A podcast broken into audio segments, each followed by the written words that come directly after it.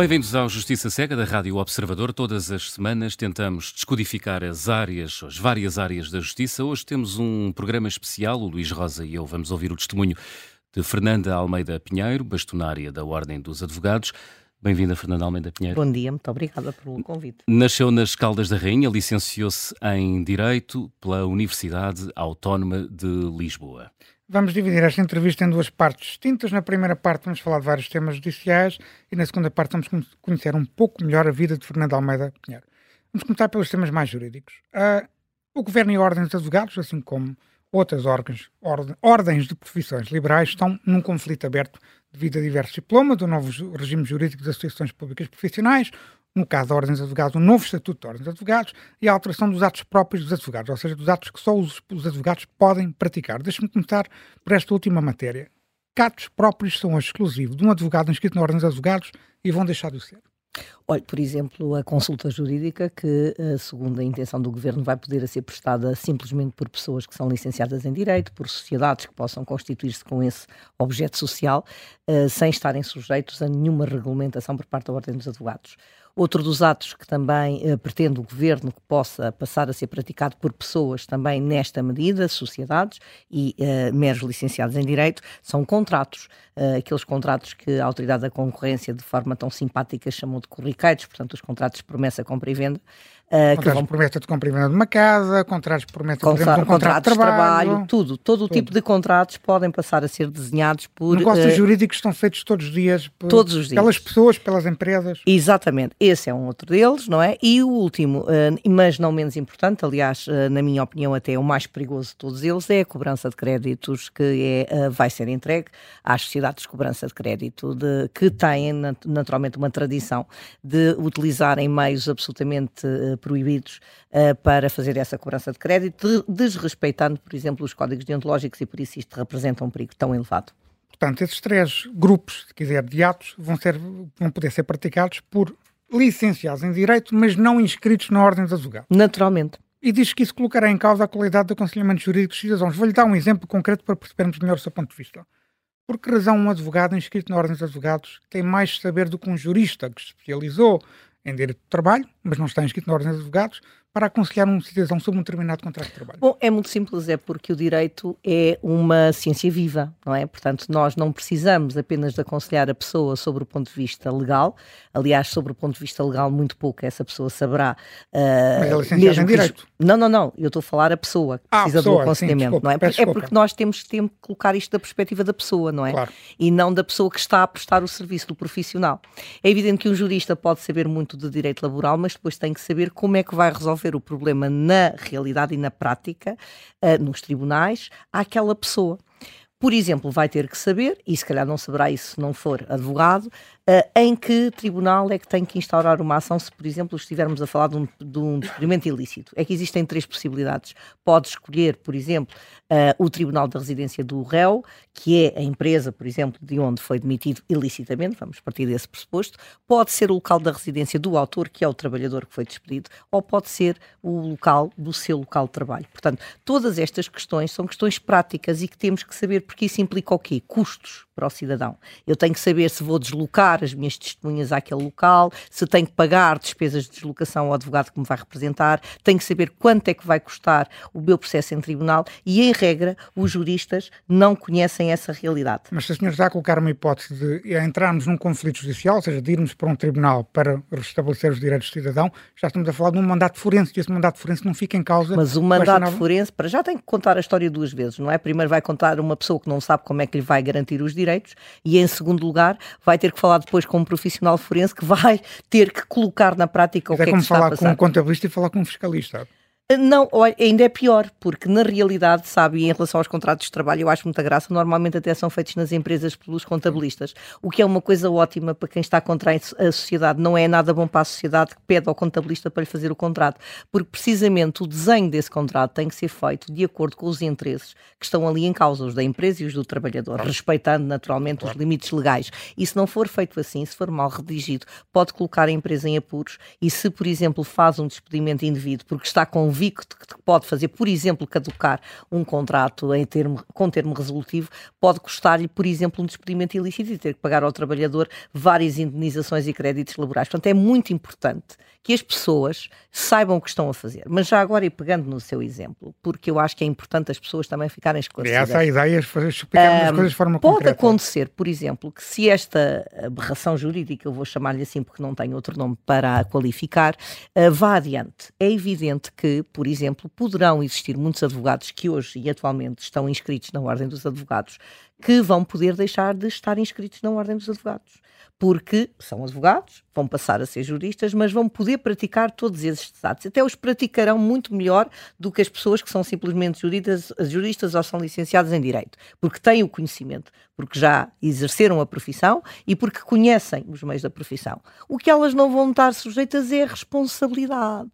Porque é hum. para isso que existe a Ordem dos Advogados. É para poder sacar uh, a responsabilidade de quem presta um mau serviço. Era precisamente aí que Ora eu queria entrar. bem. Era precisamente aí que eu queria entrar. A senhora Bastonária tem dito igualmente que a nova lei dos atos não garante forma alguma o cumprimento do seu profissional e o regime relativo ao conflito de interesses, nem outros princípios éticos e deontológicos adstritos à profissão. Fim de citação. Bem, eu confesso que tenho noticiado muitas situações nos últimos 10, 15 anos sobre situações de conflito de interesses entre, entre advogados. Por exemplo, escritórios de advogados, que na prática são os legisladores, porque o Estado recorre muito a serviços jurídicos, e ao mesmo tempo aconselham juridicamente os principais players desses mercados, mercados que geram muito dinheiro, energia, enfim, outros, outros setores económicos que realmente têm muito poder económico.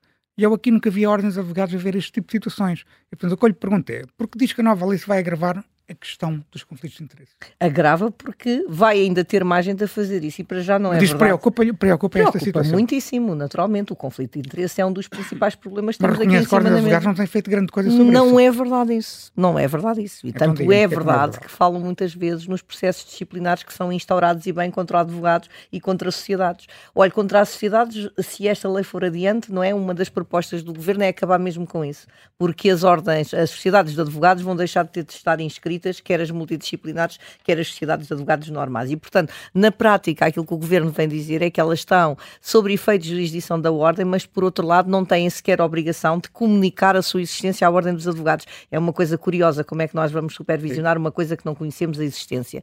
E, portanto, se até aqui, por exemplo, tem de verificar se os estatutos dessa sociedade estão conformes àquilo que estabelece o estatuto, se estão acautelados, se o nome, se o escopo, se o objeto da sociedade, e tudo isso tem que ser e tem que estar todas registadas na ordem, isso vai deixar de acontecer. Portanto, o governo entende que não vale a pena. Portanto, ficam de fora essas principais de que fala, que têm a ver com Mas os Não nos acontece nada até agora também.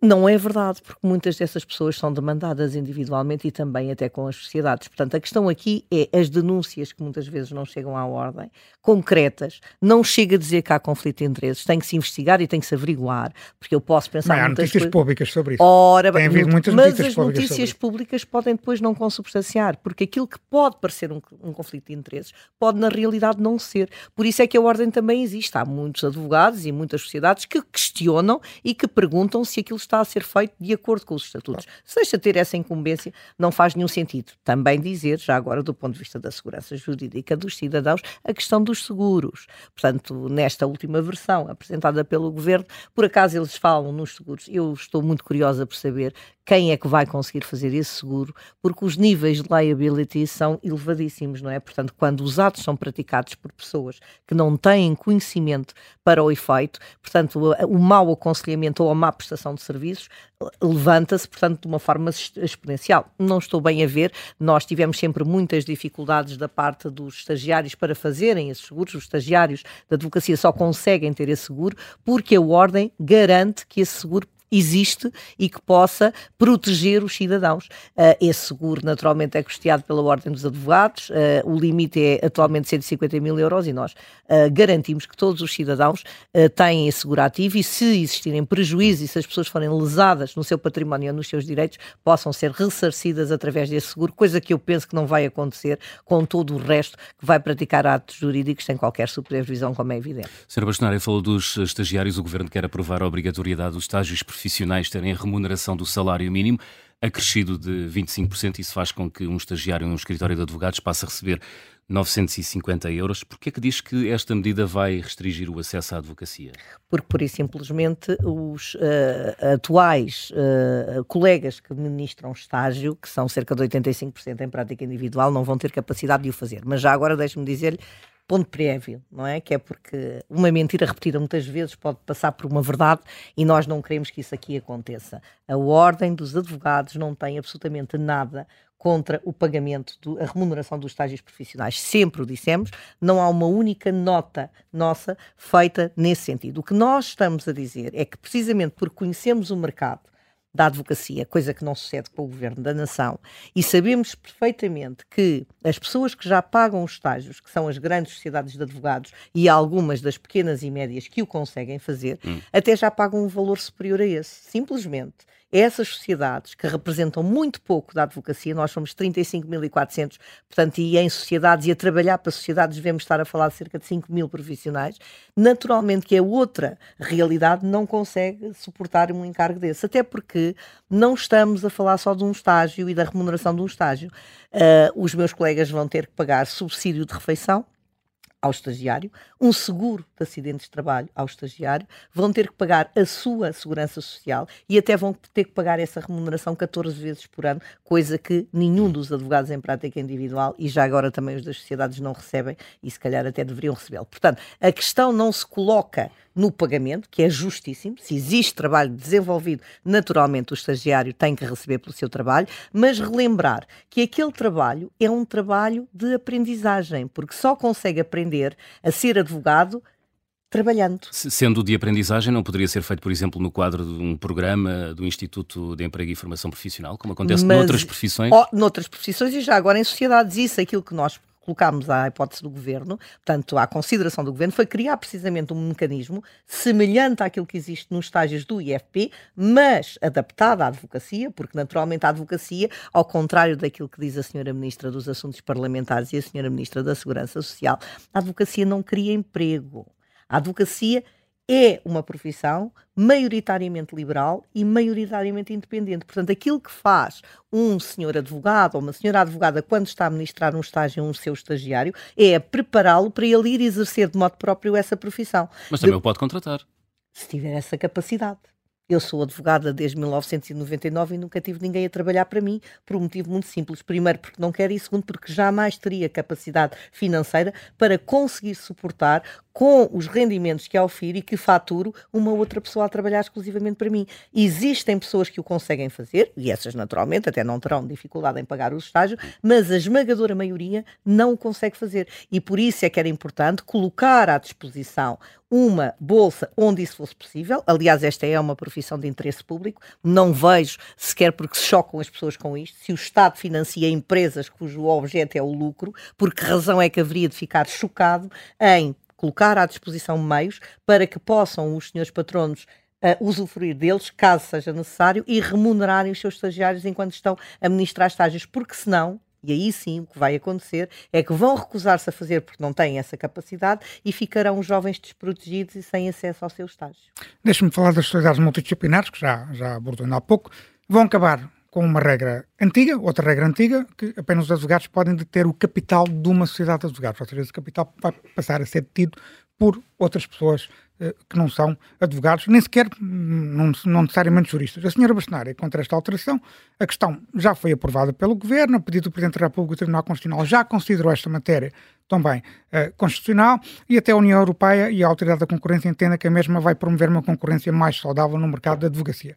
O que eu lhe pergunto é, tem algum trunfo na manga para impedir a aplicação desta regra ou, acha, ou já se conformou que ela vai mesmo ser aplicada? Olha, eu, uh, existem inclusivamente países da União Europeia que a aplicam, mas esse assunto não é de todo pacífico, como sabe. Eu, na última dentro reunião... da própria uh, profissão? Não, não, não, não, e dentro da própria União Europeia. Eu Sim. não considero que isso seja minimamente uh, uh, aconselhável do ponto de vista, por, tendo em conta aquilo que é o serviço da, da, da, da advocacia. Portanto, a, a advocacia não é uma profissão que visa o lucro. é uma profissão de interesse público e permitir que outras pessoas possam influenciar através do seu capital a, a, a sua atividade, a mim parece-me extraordinariamente perigoso e muito pernicioso. Dizer-lhe também que existem países da União Europeia onde isso não é possível, existem outros onde isso é possível e levantam-se muitas questões sobre essa, essa matéria. Inclusivamente, e como estava a referir há pouco, da última vez que estive em Xânia, uh, com o CCBE, na sessão plenária, foi uma das questões que foi precisamente suscitada por causa até do caso português, que foi amplamente discutido em sessão plenária, é precisamente uma, um, uma ação que está a ser analisada pelo Tribunal Judicial da União Europeia, que tem mesmo a ver com isso, com a possibilidade que existiu de uma empresa, de uma sociedade austríaca, que nada tem a ver com a advocacia, ter entrado no capital de uma sociedade de advogados alemã. E, portanto, os alemães, e muito bem, vieram dizer que aquilo não é possível e o assunto está a ser discutido em plena União Europeia. Portanto, isto não é tão pacífico quanto aquilo que se pensa. Portanto, no... a esperança que o Tribunal Judicial da União Europeia, o Tribunal de Justiça da União Europeia, venha a declarar esta matéria não já conforme com a... E já o fez em relação ao caso, por exemplo, holandês. Portanto, a, a Ordem dos Advogados na Holanda, que são várias, uh, levantou restrições diversas sobre aquilo que foi a regulamentação das sociedades multidisciplinares. E, e o, o, Tribunal Judicial Europeu acabou por lhe dar razão nas reservas que foram colocadas, precisamente porque nós não estamos a falar de uma profissão mercantilista tucur. E, portanto, neste momento e também relativamente a isto, já agora dizê-lo, independentemente de nós admitirmos ou não as sociedades multidisciplinares, a lei já as prevê. O que nós sempre dissemos é que elas tinham de ser bem regulamentadas. Pois bem, este governo consegue o pleno. Não só inventa as sociedades multidisciplinares que vão prejudicar muitíssimo no nosso entendimento o cidadão, como ainda consegue regulamentá-las muitíssimo mal, porque coloca-as fora do escopo da ordem dos advogados e, do ponto de vista da responsabilidade, acaba por cair quase em cima do advogado que fizer parte da sociedade, o que é muito pernicioso para as empresas que, por exemplo, recorram a estas sociedades. Muito bem, deixa-me, estamos, só a terminar, estamos já a terminar a primeira parte, deixa-me colocar aqui uma pergunta que é muito importante. A Assembleia Geral Extraordinária contou com votação de 2.200 advogados, aprovou no início de junho uma série de medidas de luta para a Ordem dos Advogados pressionar o Governo a mudar de ideias na questão da lei dos atos e noutras matérias que já discutimos aqui. A minha pergunta é, esteve, foi aprovada uma greve aos atos urgentes, aos atos urgentes, como por exemplo os primeiros interrogatórios arguidos junto do juiz de instrução criminal, e que ainda não foi aplicado, mas a minha questão é, tendo em conta que o governo não está a recuar, a doutora admite uma, uma escalada deste, deste tipo de atos? Admite, por exemplo, uma greve geral dos advogados? Não há greves gerais na advocacia, como sabe. Nós somos trabalhadores independentes e não fazemos greve. Agora, naturalmente, que vamos usar todos os meios que temos ao nosso dispor, inclusivamente os, os judiciais. Nós não fizemos ainda, naturalmente, essa medida, porque, ao contrário daquilo que deveria ser o papel da, do Governo da Nação, nós cuidamos das pessoas e estamos aqui genuinamente preocupados com as pessoas. É claro que o discurso e a narrativa do Ministério da Justiça é de dizer que o que nós queremos é defender o corporativismo. Se assim fosse, olha, eu não levantava uma única palavra relativamente aos estágios, porque se há medida corporativista é essa, e se eu estivesse interessado em defender a profissão, não o faria nunca. Portanto, nós admitimos todas as hipóteses, porque se estiverem em causa os direitos, liberdades e garantias dos cidadãos, e isto pode acontecer se forem. Mas que medida é que pode tomar mais, além da greve aos atos urgentes? Nós vamos eh, estudar as possibilidades de recorrer também ao Tribunal de Justiça da União Europeia, como é evidente. Mas vai demorar tentar... algum tempo até ter efeitos práticos. Vamos ver, mas de qualquer das formas, baixar os braços e terminar a luta é que não. Neste momento temos, inclusivamente, como sabe, as nossas congêneres europeias estão connosco nesta luta, vêm agora, inclusivamente, aqui ao Congresso, vão participar no Congresso connosco, vem cá o Presidente Penagotti Sperakis, do CCBE, vem cá a Presidente eleita, recém-eleita, a doutora Isabela Conopaca, que também vai estar connosco e vai estar connosco no protesto que vamos fazer em Coimbra, porque também ela está solidária com toda esta questão e a advocacia europeia está muitíssimo preocupada com estas medidas que estão a ser propostas pelo Governo, têm estado a receber várias interpelações, quer do FPE, quer do CCBE, mas também vão receber das ordens europeias individualmente, porque todas elas ficaram extraordinariamente chocadas com tudo isto que se está aqui a passar. Senhora Bastonária, temos pouco tempo e temos aqui duas ou três perguntas ainda para colocar. Pedia que fosse muito breve. Acabou com o acordo de reciprocidade com a Ordem dos Advogados do Brasil. Porquê? Teve que ser. Naturalmente que esta questão foi levantada logo no início do mês de fevereiro e foi dito muito claramente ao meu congênere uh, da, da Confederação da, da, do, do, Brasil, o presidente da Confederação, o Dr. Beto Simonetti, que o acordo tal como estava não poderia continuar. Uh, nós entramos num acordo uh, novo, portanto, alterámos as regras deste acordo em maio, recebemos uma resposta positiva da, da, do presidente da Confederação, simplesmente ele, no dia em que deveria formalizar por escrito esse acordo que já existe existe desde o dia 23 de maio, não apareceu, não assinou o acordo, não deu qualquer desculpa para o efeito, a não ser dois ou três dias depois, em que veio dizer que afinal não tinha legitimidade para o assinar, o que é uma coisa espantosa, que não o poderia fazer individualmente, Uh, e que uh, não conseguiria depois conformar as alterações que nós tínhamos acordado no prazo de 180 dias que lhe foi, uh, que foi conferido para nós e para eles. Nós entendemos que este acordo, que é de reciprocidade, viola os direitos, tal como está gizado, dos cidadãos brasileiros e dos cidadãos portugueses. Não podemos continuar a consentir que assim seja e também, e principalmente, porque estamos a ser notificados pelas nossas congêneres europeias, porque este acordo tem estado a, a ser utilizado de uma forma extraordinariamente subversiva, porque este acordo acordo que existe entre Portugal e o Brasil e não permite aos advogados brasileiros, hum. por si só, para irem exercer como advogados, utilizando a cédula portuguesa na União Europeia, o que está a acontecer com muita intensidade e não pode continuar. Em 15 segundos, parece-lhe que há capacidade do Governo em resolver a greve dos oficiais de justiça que dura desde janeiro e já levou adiamento de dezenas de milhares de, de diligências? Capacidade há, vontade é de o fazer, não há nenhuma, não é? Porque naturalmente não lhes interessa resolver um, um dos maiores problemas da justiça. É mais fácil dizer que a Ordem dos Advogados é que é responsável e todas as outras ordens, já agora Mas pelo Estado da Nação. da Ministra da Justiça ou da Ministra das Finanças? De todos eles, de todos eles do Governo como um todo. Mas com que objetivo?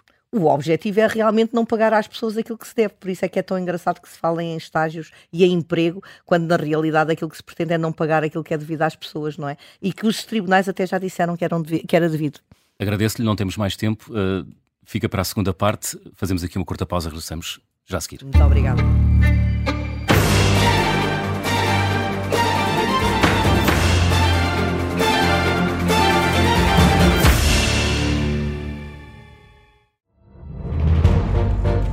Esta é a história do padre obcecado com a infiltração do comunismo na Igreja que tentou matar o Papa em Fátima.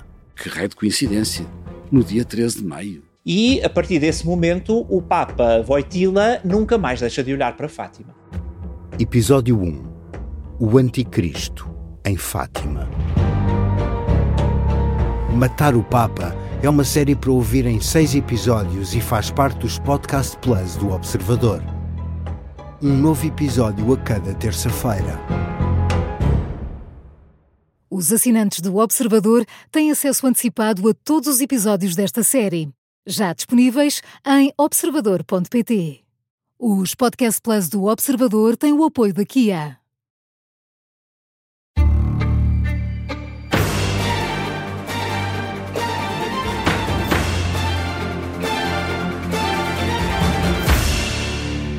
E no Justiça Cega desta semana estamos a ouvir a atual bastonária da Ordem dos Advogados. Senhora bastonária, na primeira parte tivemos a oportunidade de a questionar sobre assuntos diretamente ligados à Justiça. Nesta segunda parte queremos eh, conhecer a pessoa para lá do cargo. Foi a primeira licenciada da família, como em muitas famílias eh, portuguesas. Em que momento é que percebeu que queria estudar Direito? Não fui a primeira licenciada da família, portanto, da minha família direta, hum. sim, mas da família mais alargada, não, foi para aí a segunda.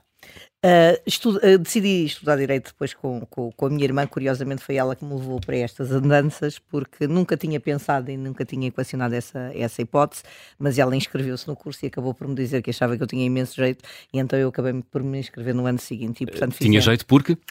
Porque gostava de defender as pessoas, porque era uma pessoa que a justiça sempre foi um hum. dos meus, eh, uma, uma das minhas coisas eh, favoritas, não é? De lutar pelas, pelos justiçados. Aliás, eu... Era uma adolescente muito vocal? Até desde de, de miúda, porque lembro-me que o meu primeiro ato de, de, de de defesa, digamos assim, foi precisamente a minha irmã. Alguém me veio contar que ela não podia entrar numa peça de teatro no Jardim da Infância e eu resolvi colocar os pés ao caminho e ir falar com as educadoras e perguntar-lhes por que razão é que isso não aconteceu assim. E depois, Era uma advogada de 3 anos, portanto, 3, 4. Não, não, não, tinha 6 anos de diferença da minha irmã. Mas lembro-me que a minha mãe uh, uh, ficou furiosa comigo e disse-me: Não, te admito, tu não és a mãe da tua irmã. Portanto, este foi o meu primeiro ato de defesa pública de alguém. Era uma adolescente rebelde ou nem por isso? Sempre foi, sempre foi. Ainda ah. hoje hoje sou uma pessoa rebelde, portanto não sou conformada de hum. forma nenhuma com o status quo. Tenho que sempre perguntar se tem mesmo de ser assim, se não podemos tornar as coisas diferentes, uh, no sentido de poderem servir melhor as pessoas, de servir melhor a sociedade, etc. Mas é uma reformista ou uma revolucionária? Isso é o que disse o Sr. Presidente da República, não é? Vai-me dizendo que eu sou uma revolucionária. Não, eu acho que nós temos realmente que alterar as coisas que estão mal e temos que nos esforçar para fazer essa alteração, porque se as coisas não funcionam, temos que procurar outras soluções. Eu não tenho nenhum problema em errar uh, nas minhas medidas, porque isso significa que eu estou a tentar tomar medidas. Não fazer nada é muitíssimo mais perigoso do que deixar as coisas como estão. Agora, aquilo que eu entendo é que essas alterações têm que ser devidamente ponderadas e têm que se ver os impactos, coisa que nem sempre com, a, acontece com as alterações legislativas que vamos tendo aí pelo país afora. E já se arrependeu de alguma decisão? Até ao momento, não, não. Penso que nós temos estado a tentar a, a cumprir com aquilo que são as expectativas dos meus colegas, uh, que sabiam aquilo que nós íamos fazer. Nós fizemos através do programa que apresentámos, foi um programa que foi sufragado e que foi aceito pela maioria dos advogados e das advogadas, e o feedback que tenho das pessoas tem sido bastante positivo. Sentem-se representadas e sentem-se realmente com voz pela primeira vez há muitos anos. Portanto, vai estudar direito por eh, aconselhamento, contágio da irmã. A ideia já era ser, era, era ser advogada ou, ou não? Durante o início da minha carreira nem fui, portanto, estive mais ligada aos recursos humanos, portanto, lá estamos nós com a licenciatura em Direito que dá realmente saídas profissionais diversas. Eu acabo por chegar à advocacia já bastante tarde, em 2008, porque deixei as empresas e resolvi tentar uh, a profissão. E realmente foi uh, uma coisa extraordinária que me aconteceu, porque nunca imaginei que realmente nasci para fazer isto. Gosto muito de exercer a advocacia e gosto da advocacia de barra, é das coisas que eu mais gosto de fazer, muito mais até do que ser bastonário, porque é ali no tribunal a defender pessoas todos os dias e a conseguir mudar-lhes a vida, nem que seja um caso de cada vez, que nós conseguimos fazer a diferença. Esse lastro que trazia dos recursos humanos ajudou-a enquanto muito. advogada a partir de 2008? Muito. Porque... Em que medida? É, é, na medida em que conhece as pessoas e hoje em dia, por exemplo, nos cargos, no cargo que exerço, é extraordinariamente importante conhecer os recursos humanos e saber como lidar com pessoas, que é a coisa mais difícil que nós temos, porque a parte de ser a, bastonária e de estar a gerir a classe tem também que gerir a instituição propriamente dita, que tem, por exemplo, no caso do Conselho Geral, cerca de 60 funcionários. É muito importante saber gerir as pessoas, as expectativas das pessoas e liderar equipas. E de facto, isso é uma coisa que eu faço com agrado e que me trouxe esse, esse know-how know-how do início de, de, da minha carreira, hum. que começou em 1996, veja bem, ainda no século passado profundo, a área dos recursos humanos. Comecei com técnica e depois acabei como diretora mesmo de recursos humanos. Uh, diria que é isso que faz falta a muitos advogados? Faz-lhe falta conhecer a realidade é? que vá para além do seu escritório, porque a advocacia tem esta. Temos muitos advogados presos aos códigos? Não é preso aos códigos, é trabalharem de forma solitária. Por exemplo, eh, nós, a nossa profissão é de facto muito solitária quando não é exercida uh, de forma societária ou em partilha de sociedades informais com outros colegas, é às vezes difícil identificar problemas que podem surgir com a interação com colegas. Por exemplo, eu tenho a certeza absoluta que existem dentro das sociedades de advogados, porque isso é típico, problemas com assédio moral, problemas com assédio sexual e que a esmagadora maioria dos meus colegas desconhece inteiramente porque isso não é a sua realidade. A sua realidade é de estarem eles próprios, como trabalhadores independentes e liberais, nos seus escritórios, sem terem que interagir com outras pessoas e desconhecem completamente essa realidade. É como, por exemplo, em Portugal dizer-se que a esmagadora maioria do tráfico de seres humanos existe do foro laboral, quando não se sabe absolutamente nada sobre o que existe da parte da exploração sexual, que eu tenho a certeza que é muitíssimo mais elevado do que aquele que existe do ponto de vista laboral. Simplesmente nós não temos estudos que documentem isso. E, e quando nos perguntam, mas acha que isso acontece? Acontece e de que maneira? Porque nós estamos na entrada da Europa e bastará a ligação que nós temos aos países lusófonos para que isso seja uma realidade como porta de entrada até para outros países da União Europeia. Senhora Bastonária cresceu nas Caldas da Rainha. Como é que foi crescer numa cidade chamada de dimensão média? foi muito divertido. Eu acho que a minha vida nas Caldas da Rainha foi sempre muito simpática, muito dinâmica. Eu saí das Caldas da Rainha com 20 anos. Uh, continuei a voltar lá sempre por causa dos meus pais. Hoje vou lá muito menos vezes, mas hum. tenho ainda amigas da minha infância uh, que continuam a, a, ser minhas amigas até à data, do, até à data de hoje. Algumas que eu comecei uh, amizade na altura da instrução primária, mas pelo liceu, etc. Portanto, gosto, gostei sempre muito de viver nas Caldas da Rainha. É uma cidade muito pacífica e sempre que posso vou lá. Uh, para reviver, reviver, memórias. Já confidenciou que havia alguma rebeldia na sua juventude? Envolveu-se nas lutas políticas? Uh, Nas associações de estudantes, por Não, exemplo? isso- não, nada disso. Isso não, isso nunca, nunca, nunca tive para aí. Sou mais uma pessoa de, de, de executar no terreno do que propriamente de confabular. Não me identifico muito, tenho naturalmente as minhas ideias políticas, que são bastante vincadas, Hum. mas não gosto da política no geral, ou pelo menos da política como se vive neste país, com estas questões de, de- disciplinas de voto e coisas, isso não dava para mim. E, Mas portanto, porque não se revê na lógica partidária ou acha que a política é mais do que os partidos? A política é muito mais do que os partidos, felizmente para todos nós. Portanto, todos nós somos políticos à nossa maneira e conseguimos. A política é uma forma de mudar o mundo, mas a advocacia Hum. não é menos forma de mudar o mundo, porque se nós salvarmos um de cada vez, já estamos a salvar o mundo. Define-se como humanista. Em Portugal, esse termo costuma ser usado por quem tem alguma timidez em afirmar-se como simpatizante de esquerda. É esse o Eu não caso? tenho. si- Não tenho uh, É uma mulher de esquerda. Sou uma mulher de esquerda, naturalmente, dentro das minhas ideias, mas eu prefiro que realmente, porque acho que é injusto também com alguns países, de- com alguns partidos da direita, dizer que só a esquerda é que tem ideias humanistas. Isso não é verdade. Me dá a ideia que a direita parece que defende, é anti-humanista, não A, defende a esque- pessoa. a a extrema-direita, claro que sim. Agora, A extrema-esquerda também, o comunismo que o diga. Exato. E por isso é que eu gosto de me eh, apelidar de humanista, porque se nós tivermos o ser humano como centro do mundo, que é isso que nos interessa, eh, é isso que é o humanismo, temos que trabalhar para soluções para criar melhor habitação, melhor educação, melhor saúde, melhor acesso à justiça, e é isso que nos interessa acima de tudo. E eu acho que essas ideias são comuns. Aliás, hoje, hoje em dia são surpreendentes por parte deste Partido Socialista, não é? Nunca imaginei que fizessem esta Qual foi, proposta. o, qual foi o governo desde o 25 de Abril que melhor representou o povo ou que mais fez pelo país, na sua opinião? o Partido Socialista tem realmente uma enorme bagagem nesse sentido. Basta pensar no- na criação do Serviço Nacional de Saúde O para primeiro percebermos governo constitucional, liderado por Mário Soares?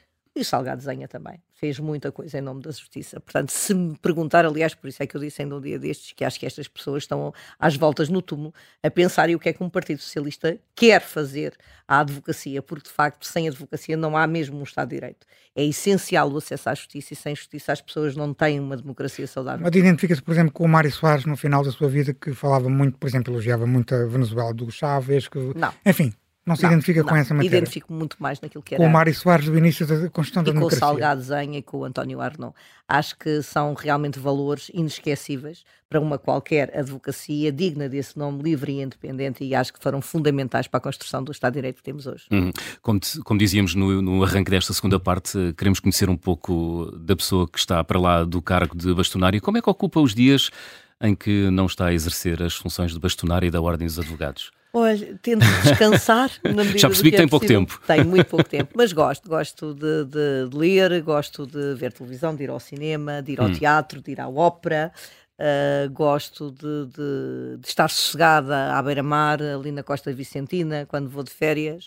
Uh, gosto de fazer voluntariado. Portanto, enfim, há uma série de coisas. Voluntariado? Faço voluntariado. sim. Então diga, conte-nos, onde faz voluntariado? Uh, fiz já na, na, na comunidade Vida e Paz e atualmente sou voluntária na Acreditar. Na comunidade Vida e Paz, eh, distribuía refeições às pessoas em condição de Cheguei, sem-abrigo? Sim, cheguei a fazer isso, cheguei a fazer, mas não era a minha tarefa principal. Sim. Qual a- era? A, minha tarefa principal começou por ser no banco de roupa, fazer a separação da roupa que era distribuída na rua em conjunto com a alimentação às pessoas, à comunidade sem abrigo de Lisboa e participei sempre na festa de Natal, prestando aconselhamento jurídico à comunidade Vida e Paz, que tem um trabalho absolutamente meritório Hum. na comunidade de Lisboa para apoio à sociedade sem, à, à- à comunidade sem abrigo. Também contou histórias. Conto ainda. Ainda conta? Ainda conto histórias. Nos hospitais, com a associação. Não é nos hospitais, Não. é no IPO. No É IPO, só no IPO. Com a associação Nuvem Vitória. Não, senhor, Não. acreditar. Acreditar. A sociedade acreditar. A associação, aliás, acreditar, que é uma, uma associação que foi, existe para prestar apoio aos pais e às crianças que estão a passar por um momento de doença oncológica e, portanto, muitas das vezes têm que estar internadas no, no, no, no IPO e, portanto, quando estão em ambiente de internamento, nós ajudamos os Uhum. pais a poderem ir descansar um pouco durante os jantares, acompanhamos as crianças, fazemos atividades com elas e a minha função é o reduto é antes de dormirem contar uma história para adormecer. E o que é que se aprende numa atividade dessas? Oh, aprende-se muita coisa. Aprende-se a relativizar a vida e a pensar que tudo isto é muito efêmero e que nós não temos problemas quase nenhums porque temos saúde.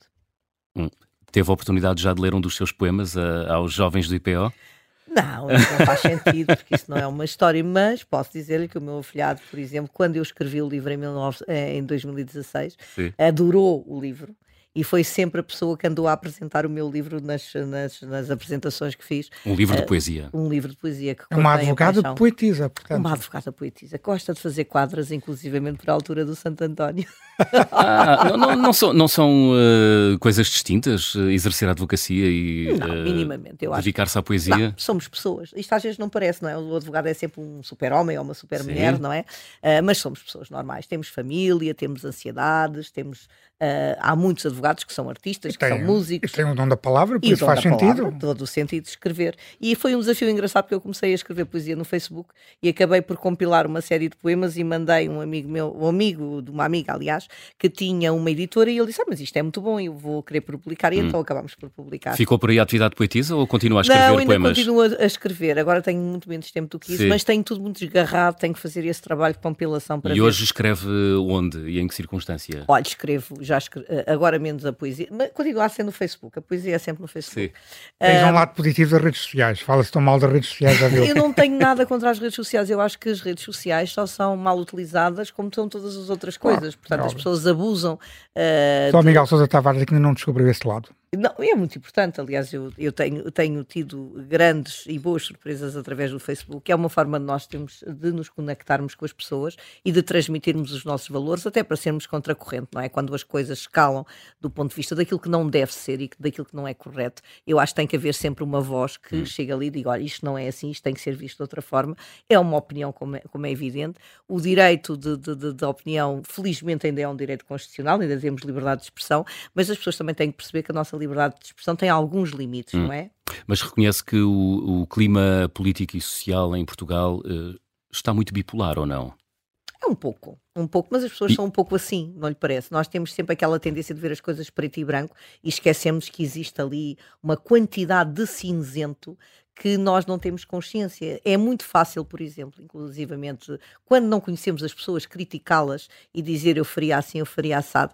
Uh, quando as coisas são muito próximas de nós, nós, se calhar, não temos esse pensamento. Eu lembro-me que um dos meus mestres de Direito Penal, o senhor juiz conselheiro Laborinho Lúcio, hum. uh, quando eu estudei processo penal na universidade, uh, ele me dizia... Um da Justiça muito importante do PSD. Muito importante, muito importante do PSD. E lá está, eu ainda há pouco deixei de fora e não deveria ter, ter deixado, por exemplo, o Francisco hum. Uh, Sá Carneiro, que foi um grande jurista deste país. Sim, já não fica tão ligado ao Partido Socialista. não, com, não com sou do todo, porque não sou do todo. Porque lá está, eu, eu prefiro falar de pessoas do que falar de políticas. Já viu, tinha uma imagem de radical quando se candidatou, agora já está no Bloco Central. Completamente, não é?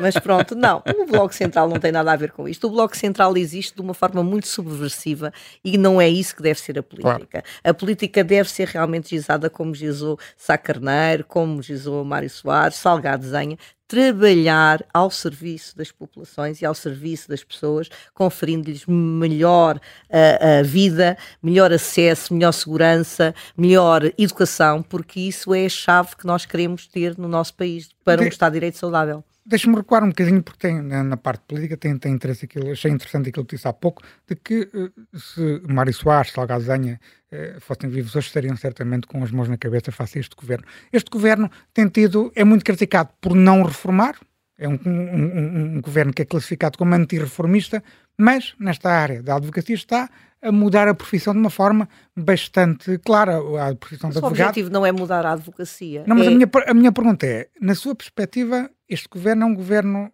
mais radical? Está a radicalizar o Partido Socialista? Não, você, esta proposta que está em cima da mesa é uma proposta que eu veria, por exemplo, sem surpresa, se viesse da iniciativa liberal. De um governo socialista, não.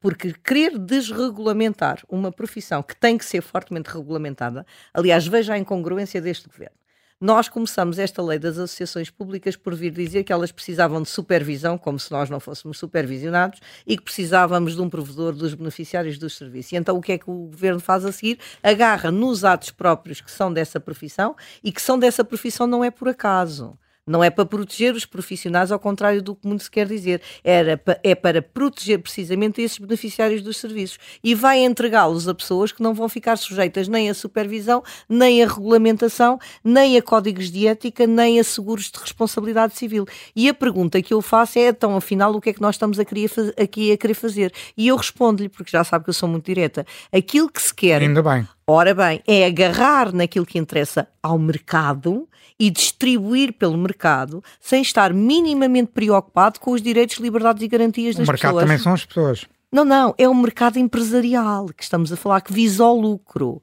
E esta profissão não visa o lucro. Mas esta o profissão lucro tem não é, ética. não, é, não é personificação do diabo. O lucro faz a sociedade avançar. Minimamente, mas nós temos que ter limites àquilo que é o lucro, porque se estamos a utilizá-lo de uma forma subversiva, aliás, veja relativamente até aos- à, à própria faturação dos advogados, nós não cobramos, não temos faturação, nós cobramos honorários. E o que é que são os honorários? Os honorários são os limites que existem, não é cada um cobra o que quer. Se verificar, por exemplo, qualquer cidadão que se queixe com uma nota de honorários que lhe é apresentado pelo advogado, pode recorrer à sua ordem profissional e vir casos. Ora bem, fazer uma análise se aquilo é ou não é correto, se está ou não conforme ao estatuto. Se não tiver isto, o que é que vai acontecer? As sociedades comerciais também são escrutinadas, por exemplo, pela ASA e por outras ordens do Estado. Mas são escrutinadas do ponto de vista do preço. Do ponto de vista do preço, sim, claro. Não, do ponto de vista dos serviços, Há regras de como? concorrência sobre a questão, não é? Não, regras de concorrência para impedir a cartelização. Não é que não possa cobrar aquilo Já que entende. Do seu percurso para falarmos de questões mais Estamos a falar de justiça, Estamos é a- sempre o meu percurso. E é sempre apaixonante. Senhora Bastonário, obrigado pelo seu testemunho neste Justiça Cega. Muito obrigada a eu pelo convite. Obrigado. Muito obrigada.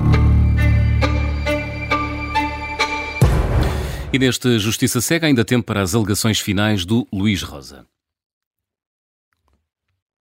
Luís, vamos então às tuas notas para a atualidade. Começamos pela positiva. Lacerda, Lacerda Salles é a tua balança de hoje, porque é que se destaca por ser equilibrado e ponderado. Porque perante declarações lamentáveis do ministro Pedro Adão Silva, defendeu algo essencial de uma democracia representativa e parlamentar, a dignidade da Assembleia da República. Este não é um tema judiciário, mas aqui no Justiça Cega sempre demos muita importância à qualidade da democracia, porque tal é essencial no Estado de Direito. E o escrutínio parlamentar, como o escrutínio jornalístico, é algo essencial nesse mesmo Estado de Direito. Não compreender isto é não respeitar a democracia e, na prática, quem é contra o escrutínio parlamentar só pode ser classificado como um não democrata. Pedro Adão e Silva é da minha geração. Sempre viveu em democracia, além de ser um académico com provas dadas e com conhecimento intelectual sobre o que é democracia, tem a obrigação precisamente de seguir esse pensamento. É muito triste que um político da geração da democracia não respeite a Assembleia da República e seja ele próprio protagonista de um governo que cada vez mais se parece com um filme de série Z daqueles estúdios caseiros dos arredores de Hollywood, pelo menos na desvalorização, na desvalorização do que são as regras básicas de uma democracia. Um aplauso, portanto, para a coragem de Lacerda Salles em colocar o ministro Pedro Adão e Silva no seu lugar. Registramos o silêncio do Presidente da Assembleia, Augusto Santos Silva. Há silêncios que dizem muito sobre alguém. E Luís, a leitura da decisão instrutória do caso Universo Espírito Santo ainda não está claro. Hum, Porquê é que ainda está de olhos vendados? É importante recordar que, em janeiro, um sindicato, há dois sindicatos dos oficiais de justiça, um deles considerou que o processo do Grupo Espírito Santo tinha interesse nacional e não iria parar com a greve. Eh, Isso não aconteceu, de facto, todas as diligências foram feitas. Resta saber se os funcionários judiciais vão cumprir a sua palavra de considerarem este processo como sendo de interesse nacional e que se não vão obstaculizar a leitura da decisão instrutória que está marcada para o dia 14, precisamente o dia em que a greve total dos funcionários judiciais vai ocorrer. Estou em crer que isso acontecerá e a diligência vai, de facto, acontecer. Veremos. E António Costa merece uma crítica mais negativa, com a espada da semana. Porquê? Por se cismar em não ter uma política clara sobre o que deve acontecer quando algum membro do seu governo é envolvido numa investigação judicial. No caso de Marco Capitão Ferreira, o secretário de Estado da Defesa só apresentou a demissão depois de ter sido alvo de buscas às 7 da manhã e ter sido constituído arguido no mesmo momento. Pensávamos nós que o governo tinha mudado de política nesta matéria, porque António Costa considerava que só após dedução da acusação é que o membro do governo deixa de ter condições políticas, como aconteceu com o seu ex-secretário de Estado adjunto Miguel Alves, mas não. O gabinete do Primeiro-Ministro esclareceu ao observador que se mantém a política. Portanto, o Primeiro-Ministro considera que Marco Capitão Ferreira, suspeito de corrupção, podia continuar no governo a decidir e a mexer em dinheiros públicos. Portanto, na teoria, podemos vir a ter um Ministro das Finanças, Fernando Medina, como arguído por matérias relacionadas com o cargo de Presidente da Câmara de Lisboa. Podemos vir a ter, também em teoria e em abstrato, o Ministro João Galamba, constituído arguído na questão do processo do lítio, e o- do lítio, e os dois poderão continuar no governo como se nada fosse. É isso que o Primeiro-Ministro está a tentar dizer? Bem, então vamos ter três anos e meio de mandato que restam no governo, muito interessantes. E com as alegações finais do Luís Rosa termina mais um Justiça Cega. Regressamos de hoje a oito dias para o último programa desta temporada. Luís, até para a semana. Até para a semana.